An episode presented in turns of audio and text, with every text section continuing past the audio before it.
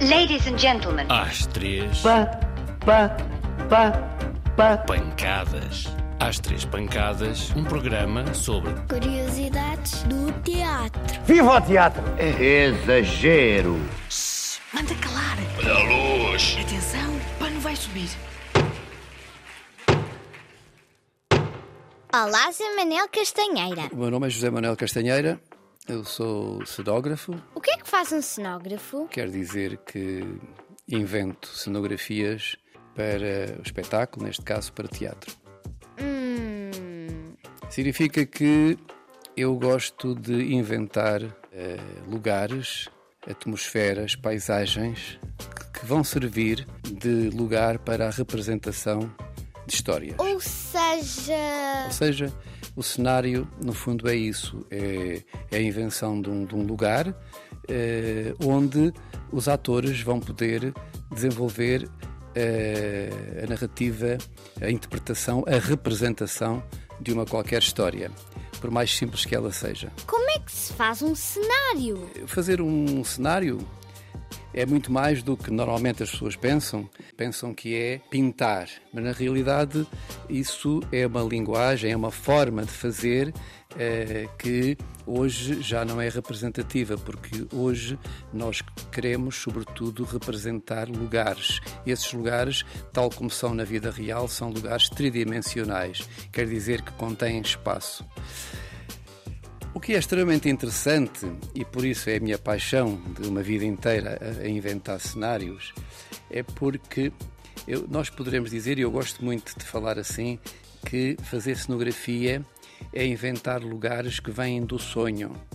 E tal como qualquer criança que desde muito pequenino, ainda no berço, olha para o teto e vê nas rugosidades das paredes ou dos mármores, das pedras, eh, formas, eh, ou quando estamos na- em, qualquer lugar que tem essas texturas nas pedras, nós começamos a olhar eh, e a ver que há formas indefinidas e através dessas histórias começamos a in- a inventar, e através dessas formas inventamos histórias e vemos animais e fantasmas e sei lá o que é que nós vemos nesses lugares.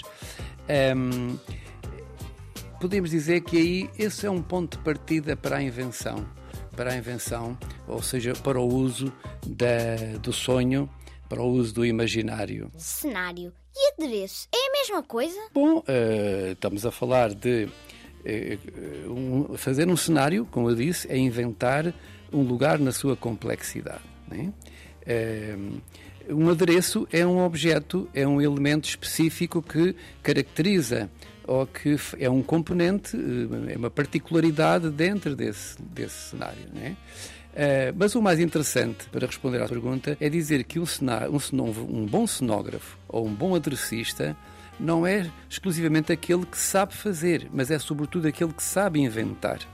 Porque saber inventar significa que tem uma, uma capacidade mental hum, e tem um conhecimento e uma riqueza do sonho, que eu falava há pouco, que lhe permite inventar múltiplas formas, por exemplo, de uma cadeira para uma determinada situação.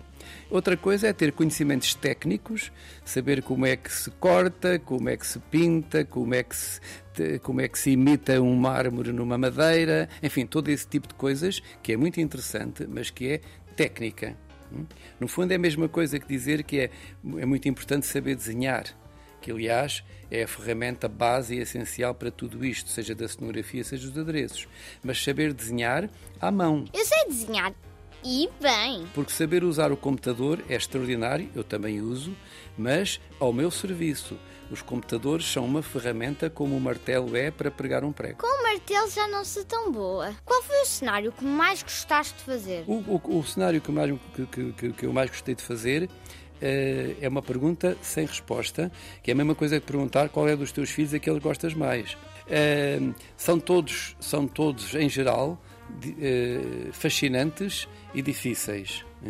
Eh, porque ser cenógrafo, tal como imagino qualquer eh, condição de ser artista, é sobretudo um estado de paixão.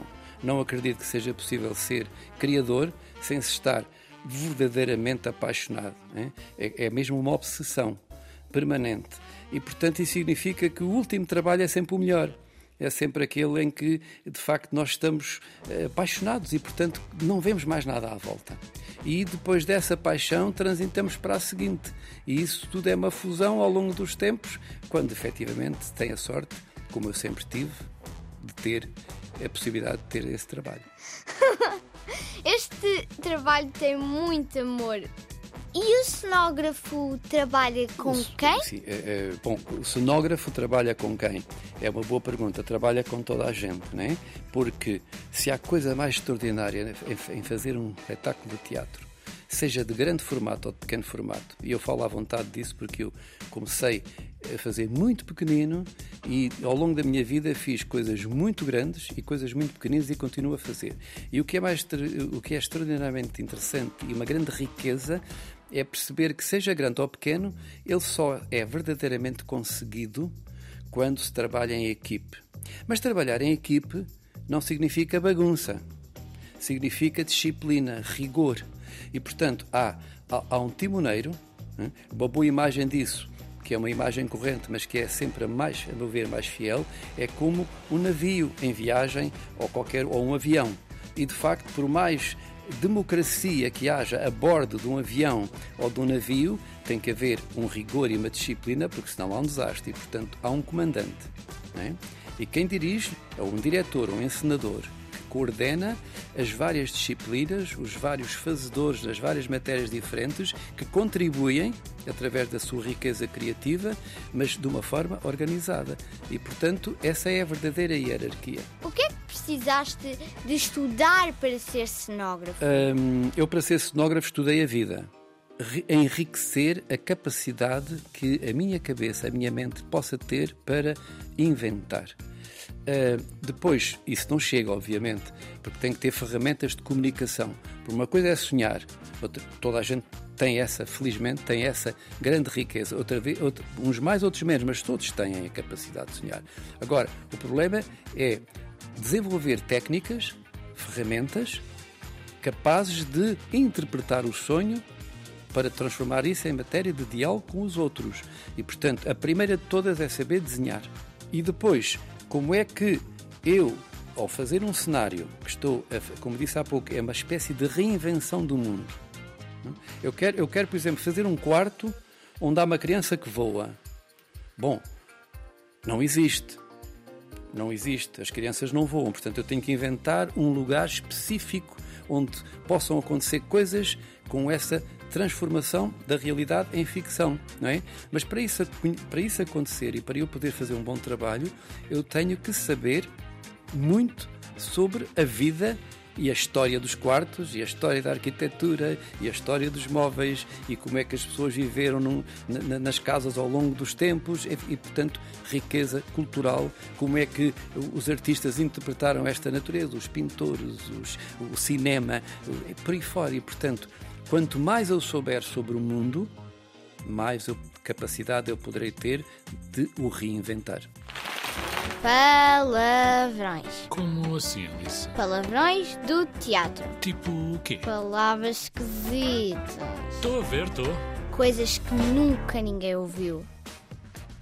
O teatro tem muitas palavras esquisitas, às vezes não são tão esquisitas como possa parecer à primeira vista, outras porque são tradição que vem do, do- do- ao longo dos tempos. Sei lá, por exemplo, podemos falar da teia. Teia é para aranhas. A teia do teatro. O que é a teia do teatro? A teia do teatro é uma estrutura eh, de, de varas ou de, de- de- madeira ou metálica.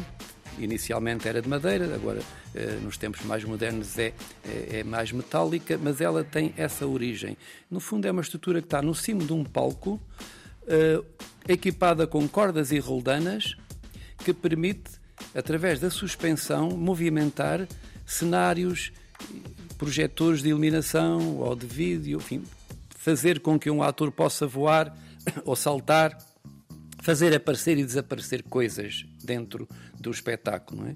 Essa teia hum, é muito interessante conhecer, lá está, desenvolver esse conhecimento, neste caso concreto, de como é que se foram evoluindo, como é que nasceu esta história dos teatros, a arquitetura dos teatros, como é que isso tudo aconteceu ao longo dos tempos. A teia nos teatros que nós hoje construímos e, e na maior parte dos teatros onde podemos trabalhar, é uma coisa muito curiosa, é que vem exatamente da arquitetura náutica, não é? Ah, pois é! Os teatros vêm dos barcos. Quem criou as primeiras teias foram os, os, engenheiros que construíam barcos, que construíam caravelas, que construíam navios, precisamente porque o que eles tinham que saber fazer, e ainda hoje é assim, é movimentar velas, fazê-las descer, fazê-las subir, fazê-las abrir, mudar uh, o ângulo em função do vento e toda essa maquinaria foi transportada para a cena e transformada nesta necessidade que temos de movimentar coisas para fazer desaparecer dentro de um palco. E através desta rubrica radiofónica, parece-me ter realizado o sonho de milhares dos que nos escutam.